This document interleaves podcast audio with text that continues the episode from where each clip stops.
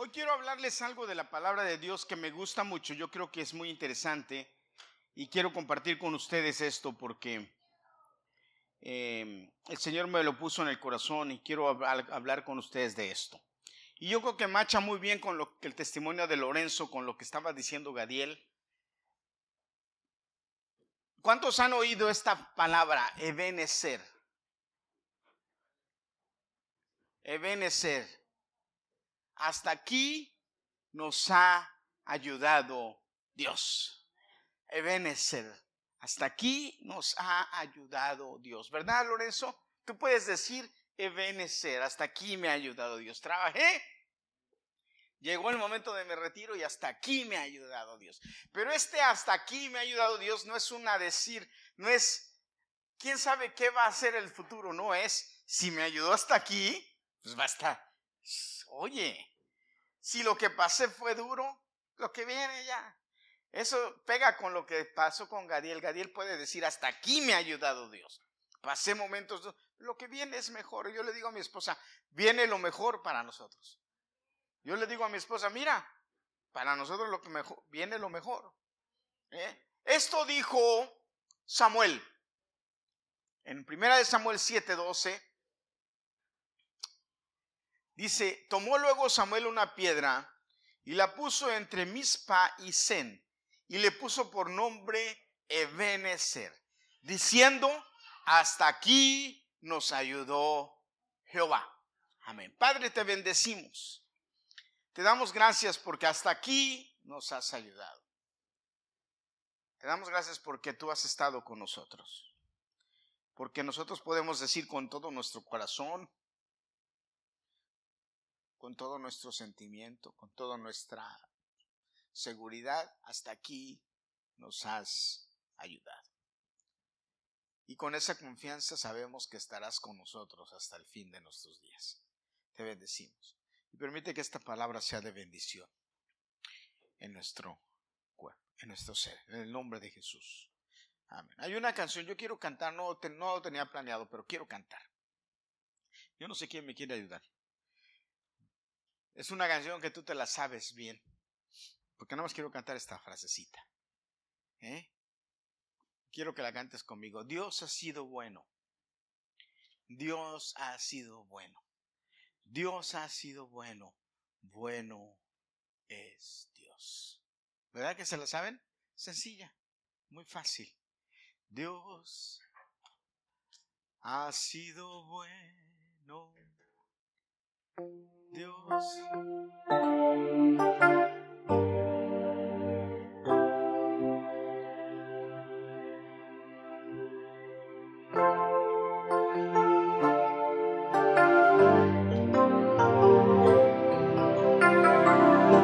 Yo quiero que la cantes conmigo. Amén.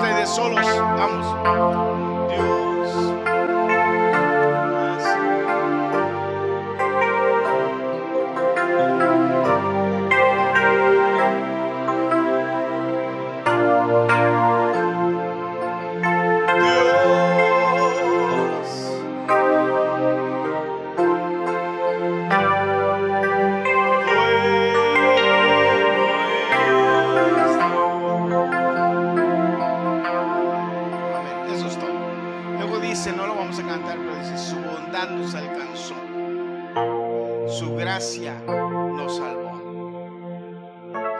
yo siempre le diré que Él es bueno. Yo no sé si puedes voltear con el que tienes al lado y decirle, Dios ha sido bueno.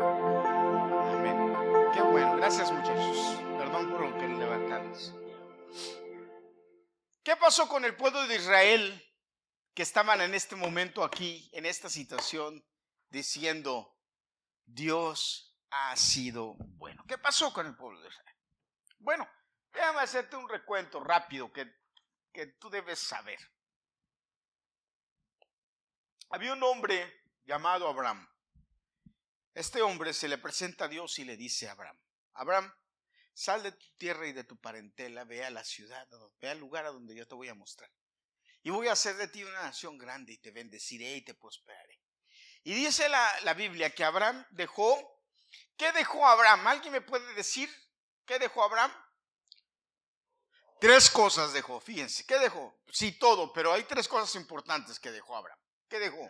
Su tierra, su parentela, su parentela, ¿y qué más? ¿Eh? Su tierra y su parentela. No sé si se llevó su dinero, su riqueza, pero ¿qué más dejó? Sus dioses. Mm, ahí te pongo una palomita. Tres cosas. Su tierra, su parentela y sus dioses. Los dejó. Dios le dijo, me vas a servir a mí. Y Abraham dijo, sí. Y se fue con él por fe. Se fue. Entonces Dios empezó a hacer de Abraham una nación. Abraham tuvo hijos, Isaac, perdón, y, tuvo a Isaac, que es el que cuenta. Y luego dice la Biblia que Isaac se casó y tuvo dos hijos, ¿verdad? Jacob y Esaú. La historia sigue con Jacob, que dice la Biblia que se enfrenta con, con Dios y pelea con Dios y le gana a Dios, porque le dice, bendíceme. Y Dios le dice, ok, te voy a bendecir, te voy a cambiar el nombre. Ahora sigue como dice el Buki, te voy a cambiar el nombre. No, no es cierto. Así dice la casa. Le cambió el nombre y le puso Israel. ¿Eh? ¿Y qué pasó con Israel? Tuvo doce hijos. las doce tribus de Israel, ¿verdad? De ahí de los hijos hubo uno, José, que se fue donde, se lo, vendieron y se fue a donde, a Egipto. Tuvo una mala experiencia de joven, menospreciado, querido por su padre, pero menospreciado por los demás. Fíjense qué similitud con Jesús, querido por el padre, pero menospreciado por sus hermanos. Sí, vendido, lo vendieron, lo querían matar, pero al final lo vendieron. Se fue a, se fue a, a Egipto. En Egipto logra progresar, logra hacerla, llegar a la cima y de la cima, ¿a dónde fue? A lo más bajo, a la cárcel. Pero de la cárcel Dios lo levantó y lo llevó a ser el segundo del faraón. Amén. Y de ahí entonces trajo a toda la familia a Egipto. Llegaron a Egipto. Estuvieron en Egipto. ¿Pero qué? Dice la Biblia. De repente se levantó un faraón que no conoció quién era el pueblo de Israel y los oprimió. Cuando el pueblo de Israel, cuando las doce tribus, cuando los doce hijos empezaron a clamar a Dios, Dios levantó a Moisés. Ya sabemos lo que pasó con Moisés, escogido, ¿verdad? Moisés separado. Dios le dijo a Moisés, tú vas a sacar a mi pueblo. Fue y lo sacó. Y empezó a, empezó a instituir en Israel, en las doce tribus, las leyes para el pueblo y lo sacó del, del, pueblo, lo llevó por el desierto por 40 años, pero no lo entró a la tierra prometida. Fue Josué el que lo llevó a la tierra prometida. Cuando lo lleva Josué a la, cuando entra Josué a la tierra prometida, Josué empieza a, a repartir a repartir las, las tierras. Pero ¿qué pasa ahí? Entonces, Pasan aproximadamente un poquito menos de 400 años, déjame decirte hermano, desde que el pueblo de Israel sale de Egipto hasta que hay un primer rey en Israel, o sea, hasta la fecha de Samuel, hay aproximadamente 400 años. No sé, dije 400. Sí, 400. No voy a decir 4000, ¿por qué no? 400 años, ¿ok? ¿Qué pasa aquí? En este, en este lapso, cuando el pueblo de Israel empieza a, empieza a poblar la tierra prometida, Israel tiene dos problemas muy grandes. El primer problema es que no echa a, los hombres o a las tierras que Dios le dijo que las echara, no las echa, sino que empieza a convivir con ellas, especialmente con las mujeres. Y lo segundo es que también empieza a, a volverse idólatra. El pueblo de Israel constantemente, constantemente se pone a adorar los ídolos. Se olvida del pacto con Dios y se pone a adorar ídolos. Se, surte efecto lo que eh, el profeta le dijo al rey que hiciera. Hazlos que se vayan tras de las mujeres y las mujeres se van a llevar tras los ídolos. ¿Se acuerdan? Cuando Balak y Balam, que, que, que, eh, Balak no, no pudo maldecir, Balam no, Balam no pudo maldecir al pueblo de Israel y le dijo a, Bala, a, a Balak, yo te voy a enseñar cómo el pueblo de Israel va a caer, va a tener problemas. Ese, esa enseñanza fue el problema, fue el, el, el, la piedra en el zapato para el pueblo de Israel durante todo el tiempo. Por eso Dios estuvo levantando jueces y jueces y jueces, porque el pueblo de Israel vivía bajo una anarquía que era problemática. El pueblo de Israel vivía bajo una anarquía que creaba problemas. Esos casi 400 años vivieron así, levantándose jueces y jueces y jueces y jueces. Hasta que llegamos a este, a este capítulo 7 de Samuel, en donde Samuel llega. Samuel es un hombre especial.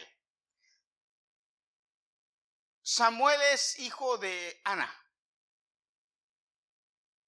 Ah, ¿Se acuerdan? El Cana tenía dos, dos mujeres, eh, Penina y Ana. Él dice que amaba a Ana, pero que Ana no le daba hijos. Y que un día o en una ocasión Ana va y, y, ora y le dice, dame un hijo. Y Dios le da un hijo. Y cuando Dios le da un hijo, Ana dice, pero cuando yo me lo des, te lo voy a dedicar a ti. Y es este hombre. Al final de cuentas es este hombre que tiene el privilegio de ser el último patriarca, el último juez de Israel y el hombre que tiene el privilegio de ungir los dos primeros reyes de Israel, a, Saúl y a David. Es el que tiene el privilegio de ver la transición de la anarquía del pueblo de Israel a la monarquía del pueblo de Israel, a cuando Israel realmente se convierte en una nación, en cuando realmente Israel se junta y se, y se compacta como nación, en cuanto Israel realmente se vuelve una, una potencia que, que tiene un líder que los va a defender de los enemigos. Ahí es cuando realmente Israel, por eso es que la Israel eh, admira y llama tanto a David, porque ahí es donde, donde Israel se constituye como nación, en donde los dos, las doce tribus realmente se juntan bajo el, bajo el reinado de David. Antes, bajo Samuel, eh, eh, eh, había todavía un poco de problemas y Samuel tuvo algunos problemas sobre eso, pero ya David logra unificar. Ok, pero antes de esto, antes del reinado, Samuel va y les dice en el capítulo 7, en el capítulo 7 de, la, de primera de Samuel, dice, ¿saben?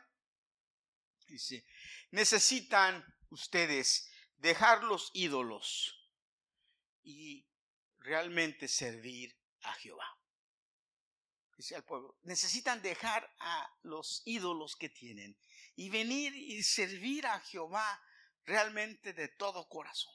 Tiene que hacerlo, le dice Samuel al pueblo. Empieza en los versículos 3 en adelante. Habló Samuel a toda la casa de Israel diciéndole, si de todo vuestro corazón os, os volvéis a Jehová y quitad los dioses ajenos de, y a Astarot de entre vosotros y preparáis vuestro corazón a Jehová y solo a él servid, él los librará de la mano de los filisteos. ¿Cuál es la promesa? Él los librará de las manos de los filisteos. Y cuando yo estaba estudiando este pasaje, eh, hermanos, me vino a, mi mente algo que yo dije, todos tenemos filisteos en nuestra vida. Todos, todos, de alguna u otra manera tenemos filisteos en nuestra vida. Y sabes, los filisteos son una piedra en el zapato para nosotros como cristianos.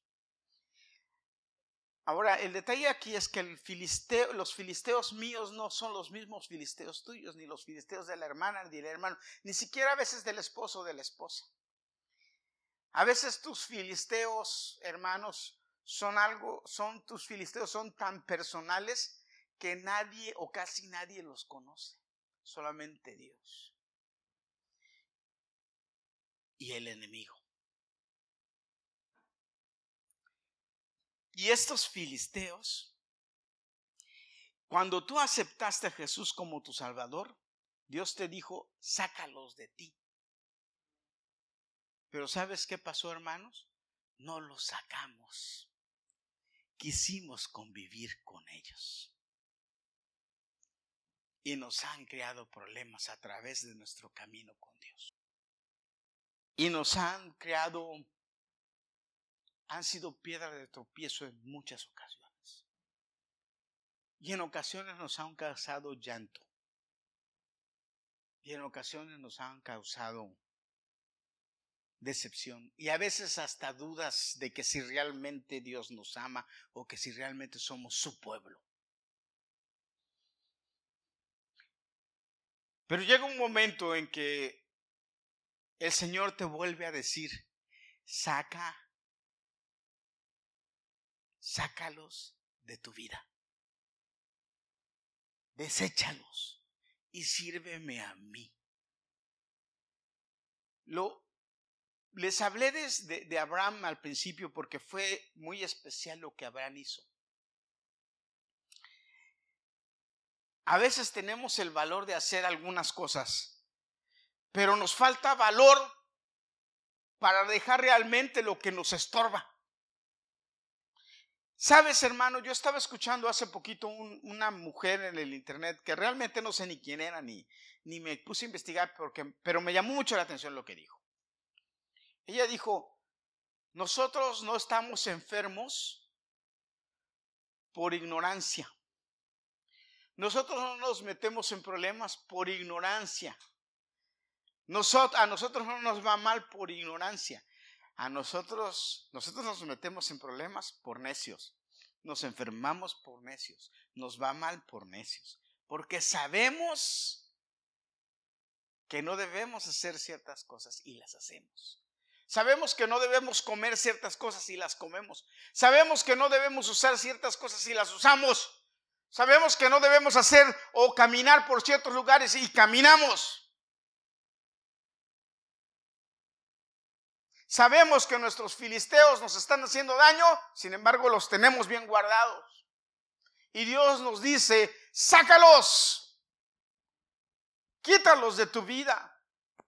Te están estorbando, te están deteniendo, están evitando que la bendición se haga verdad en ti, la bendición que yo ya derramé, que ya, ya te di, que yo ya te, que yo ya expresé sobre ti, llegue a ti. Sácala de tu vida. Eh, eh, Samuel empieza diciéndole al pueblo de Israel, sácanlo, saquen los dioses, saquen a los filisteos. Saca a Astarot de tu vida. Y decídanse a servir a Jehová realmente de corazón. Prepara tu corazón para que Dios lo ocupe. Y entonces, fíjate lo que dice, y entonces Él te, Fíjate, te dice, saca tus filisteos, saca tus dioses, pero Dios, entonces Dios te va a librar de ellos. ¿Por qué dice entonces, sácalos, pero entonces Dios te va a librar de ellos? Y este pasaje lo explica, fíjate, dice, se reunió el pueblo de Israel, después de que Samuel dijo esto, el pueblo de Israel se reunió para adorar a Dios, para arrepentirse para humillarse delante de Dios, para pedir perdón y para presentar holocausto y para que eh, eh, eh, Samuel dice los limpiara. Fíjate lo que, lo que dice ahí. lo que dice. Entonces los hijos de Israel quitaron a los Baales y Astaró y sirvieron a Jehová. ¿Qué hicieron? Los, los quitaron. De corazón dijeron, vámonos, los sacaron. Pa. Y sirvieron a Jehová. Y luego dice, y Samuel dijo, reúnanse todos en Mizpa y yo oraré por vosotros a Jehová. Y se reunieron en Mizpa. Reúnanse todos. Después de que tú sacas a tus, de, de, tu vida estas cosas, entonces dice, reúnanse. Entonces viene y le dice al Señor, aquí estoy reuniéndote. ¿En dónde? Reuniéndote. Alabar a Dios. Fíjate, reuniéndote a alabar a Dios.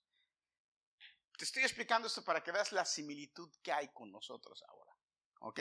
Entonces vienen y dice el sacerdote. Entonces el sacerdote. Y dice Samuel, y oraré por ustedes. Cuando yo estaba leyendo esto, yo dije, ¿cuántas veces yo, eh, yo oro por los hermanos de la congregación?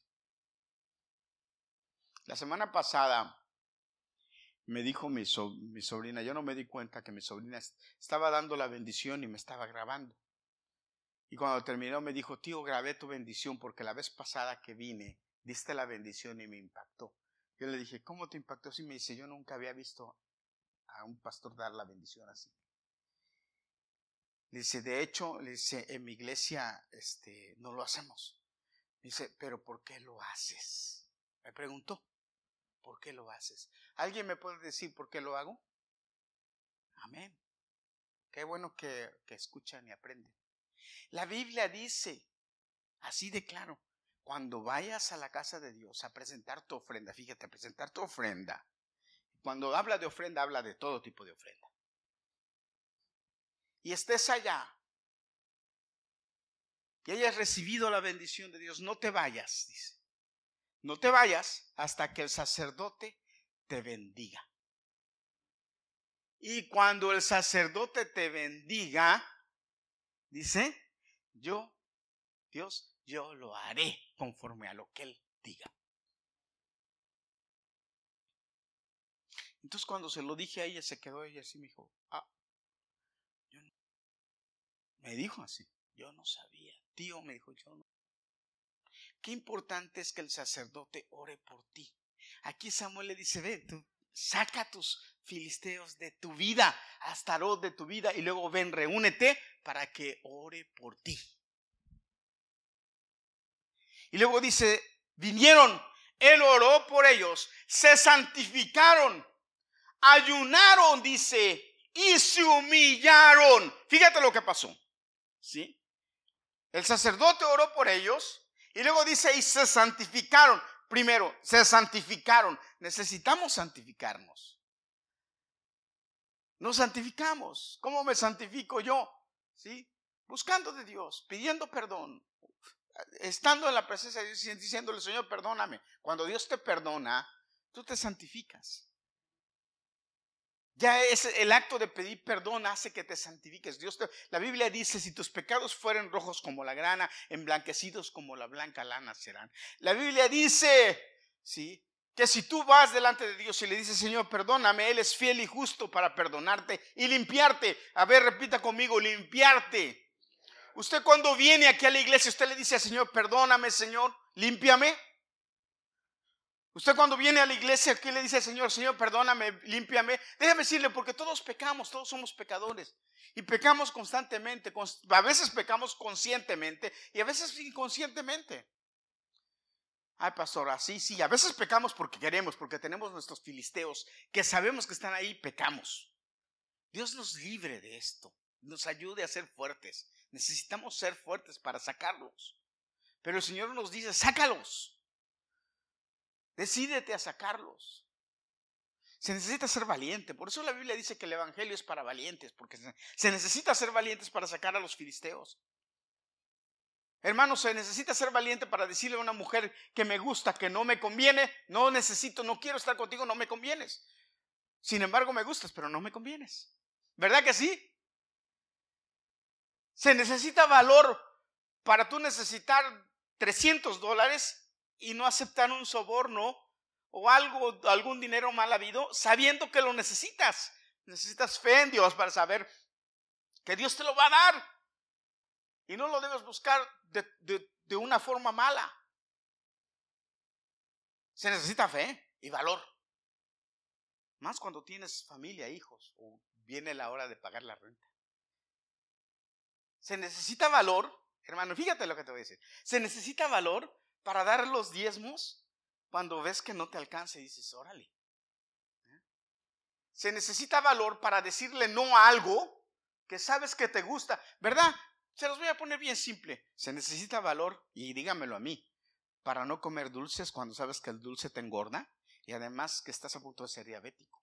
Pero se necesita valor para decirle no, no me lo puedo comer. Y cuando lo tienen y te lo llevaron y te trajeron de República Dominicana tres dulces de leche así grandotes, órale. O una bolsa entera de glorias que tú sabes que no te las debes comer. Se necesita valor. Verlas y decir, no me las puedo comer porque me van a hacer.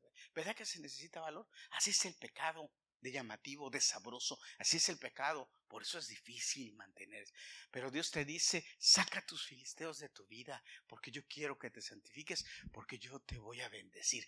Pero te voy a decir algo más interesante todavía. Escúchame. Dice la Biblia, dice ese pasaje, que estaban reunidos, fíjate, santificándose. El sacerdote los, los estaba lavando, limpiando los estaba lavando, limpiando, o sea, purificando. Porque una cosa es santificarte y otra cosa es purificarte. Los estaba lavando porque dice que regó agua sobre ellos. Y ellos estaban humillados. Pero ¿qué creen que pasó? ¿Se gozaron, hicieron fiesta y celebraron? No. Resulta que cuando los filisteos se dieron cuenta que se había juntado el pueblo de Israel en Mizpa, dijeron estos quieren algo contra nosotros y dice que se levantaron a hacerles guerra y se prepararon los filisteos para guerrear contra ellos. ¿Y qué le pasó al pueblo de Israel? Lo que nos pasa a veces a nosotros. Dice que les dio miedo, que les dio temor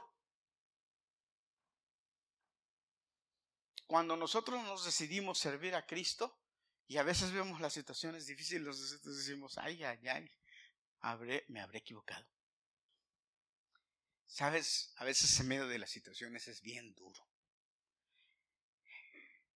Estaba en México y vi a mi cuñada. Y cuando la vi me quedé así, dije, chin, se ve. Uno no dice porque uno se queda callado. Y yo la vi y dije, que se ve, está mal. Yo conozco a Patti, la conozco desde que era un joven, desde que se hizo novia de mi hermano. Y, tenía que caminar, mi hermano tenía que agarrarla para que caminara, pero la vista parecía un, eh, perdón hermanos, no quiero ser ofensivo, pero parecía una vista de, un, de, una, de una loca. La vista de ella parecía una vista de una persona mal de la cabeza. Y a mí se me hizo tan, tan... Dije, ¿qué le pasa? ¿Qué tiene? Y luego no, no nos decían. Me acabo de enterar, me acabo de enterar por el video que, que, le, que, le, diagnosticaron cáncer en el pulmón. No nos habían dicho. Yo creo que ella se le salió porque no nos querían decir. Que, lo cual yo me encuentro raro porque Hermano, si usted está enfermo de algo, no le dé pena, dígalo para que oremos por ello. En el nombre de Jesús, sobre eso, así específicamente, Señor, sánala, porque ahora podemos orar y decirle, Señor, sánala del cáncer de pulmón. Porque creemos en un Dios que hace milagros. Lo hace, los, hace, los ha hecho con nosotros, hermanos. Le abrieron la cabeza, tiene abierta la cabeza en seis partes. Se supone que le están quitando eh, pus de un bicho, no sabemos ni qué bicho ni qué pasa, no sabemos nada. Pero lo que sí sabemos es que Dios está en control. Ella dijo en una de de los de los audios que mandó, fíjate, yo estoy en, paz confiando en que Dios tiene el control, pero cuando ella dijo que Dios tiene control, se le, se le oyó la, la voz que se le quebró en llanto. Hermanos, es que en las situaciones duras nos da miedo, pero debemos hacer lo que el pueblo hizo. ¿Qué fue lo que el pueblo hizo? en medio de la situación. O sea, ¿qué es lo que te quiero enseñar? Que cuando tú decides seguir a Cristo y sacar a tus filisteos de tu vida, la cosa no se va a poner fácil. El diablo te va a atacar. El diablo te va a perseguir. El diablo te va a enviar algo. Se va a preparar para pelear contra ti. Y cuando tú lo veas que está preparándose, sí, hermano, no está mal que te dé miedo. Es normal a veces, dices, órale, a ver cómo nos va a ir. Pero debes hacer lo que el pueblo de Israel hizo. Debes hacer lo que ella está haciendo. ¿Sabes qué está haciendo? Oren por mí. Está hay una red de, de gente en el mundo orando por ella. Hermano, en el mundo. Fueron donde el profeta, donde Samuel y le dijeron, ora por nosotros. Para que no caigamos en las manos de los filisteos. ¿Qué usted tiene que hacer cuando está la situación así? tiene que decirle al, sacerdote, ora por nosotros. Hermano, déjeme decirle, yo oro por usted, porque yo oro por usted. Pero no, a veces no sé por qué orar. Oro, Señor, bendícelo. Oh, por lo que creo yo. Pero si yo no sé, no sé por qué orar. Si usted viene y me dice, pastor, ore por esto, yo oro por eso. Estuvimos orando eh, porque Dios te permitiera pasar el examen, te diera capacidad, hiciera un milagro, lo que sea, y pasaras el examen. No fue la primera, no fue la, pero lo pasaste. ¿Y sabes cuándo lo pasaste? Cuando tú ya estabas diciendo, no, ya, ya no. ¿Y sabes por qué? Yo oro y le digo a Dios, ¿sabes qué? Yo le oro y le digo a Dios, contéstales para que crean en ti. Contéstales para que vean que tú respondes. Sánalos para que vean que tú sanas. Solucionales el problema para que veas que tú, para que ellos vean que tú sigues siendo el mismo. Ellos fueron y le dijeron, ora por nosotros. Se suponía que ya les iría bien, que ya no tenían problemas, que Jehová iba a estar con ellos. Porque ellos ya habían sacado sus ídolos, habían sacado sus eh, eh, eh, imágenes de Astarot sus, sus ídolos de Astarot. ¿eh? Pero se atemorizaron. Le dijeron al profeta, no dejes de clamar por nosotros a Jehová nuestro Dios. Ahora, qué interesante es que le dicen, no fueron y volvieron a agarrar a Astarot y se pusieron a orarle a Astarot. ¿verdad? Ni a Baal.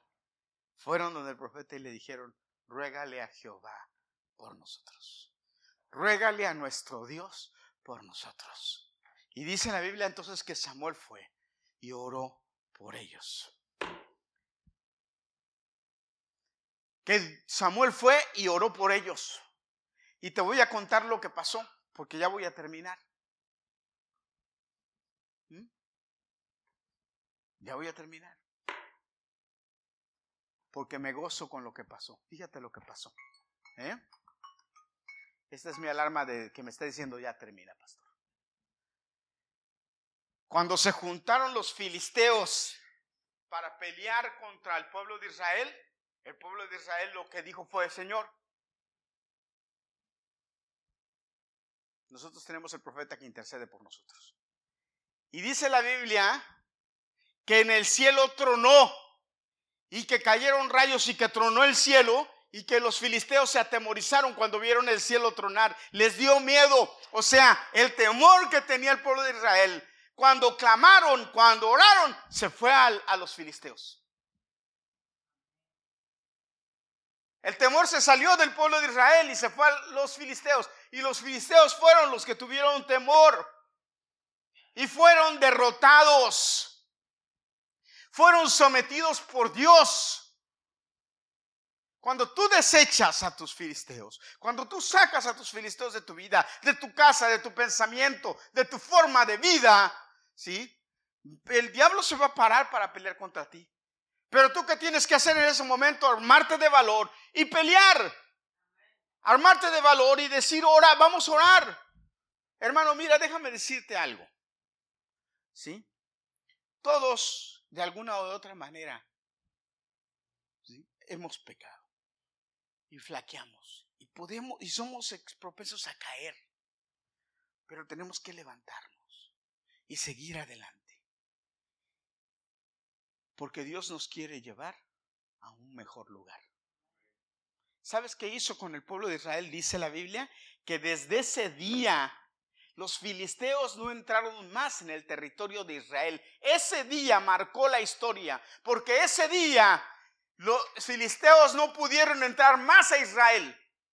No pudieron entrar más en su territorio.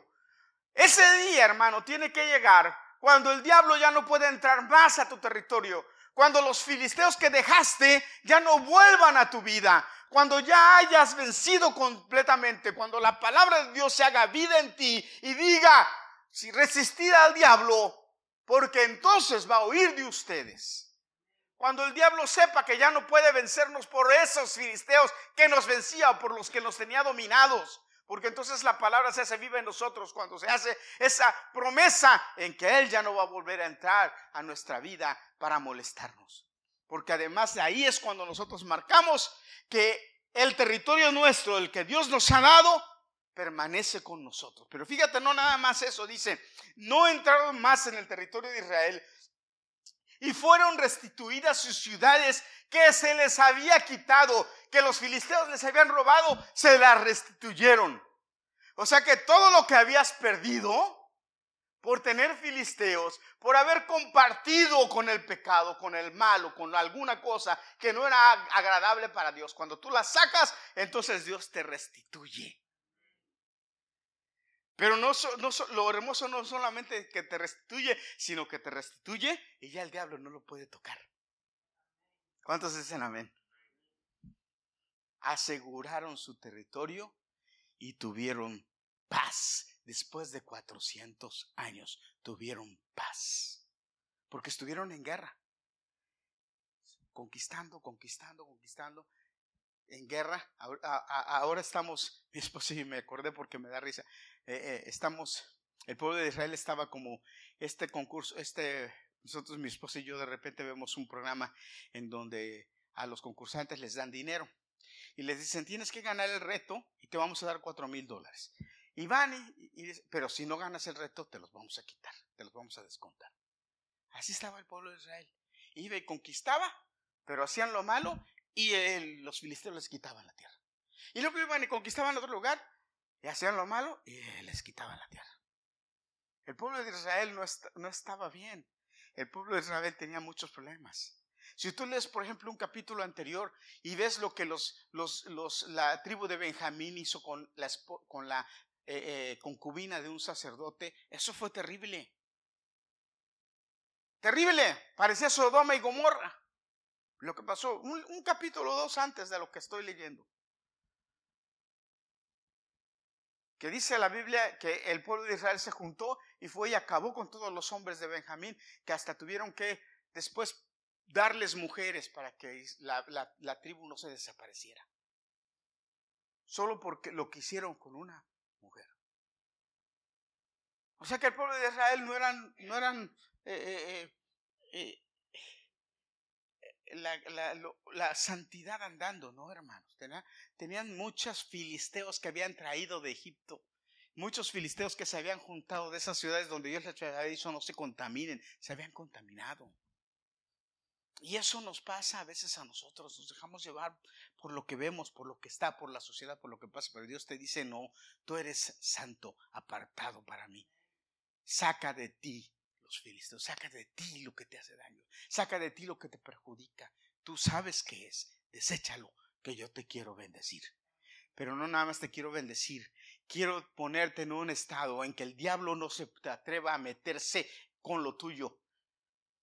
Y te quiero restituir lo que has perdido por ser negligente. Te lo quiero restituir. Esa es la promesa de Dios en esta noche. ¿Qué te parece? ¿Podemos hacerlo? Yo creo que sí. Yo creo que sí le podemos decir al Señor, Señor, aquí estoy. Voy a sacar de mi vida lo que no es bueno. Y me voy a consagrar a ti. Te ofrezco mi vida. Como dice esa canción que cantamos, te ofrezco lo que soy. Aquí estoy. Te ofrezco lo que soy. ¿Qué le parece, hermanos? ¿Cuántos dicen amén? ¿Cuántos sí son valientes y dicen, sí, yo lo voy a hacer? Yo voy a oír, yo voy a hacer caso. Y si necesita oración del sacerdote, venga, dígame, pastor, ore, ayúdeme. Vamos a orar. Y yo sé que Dios, yo sé que Dios va a hacer algo con nosotros. Amén. En esta noche. Así es que reciba bendición y vaya bendecido en el nombre de Jesús. ¿Y de los niños?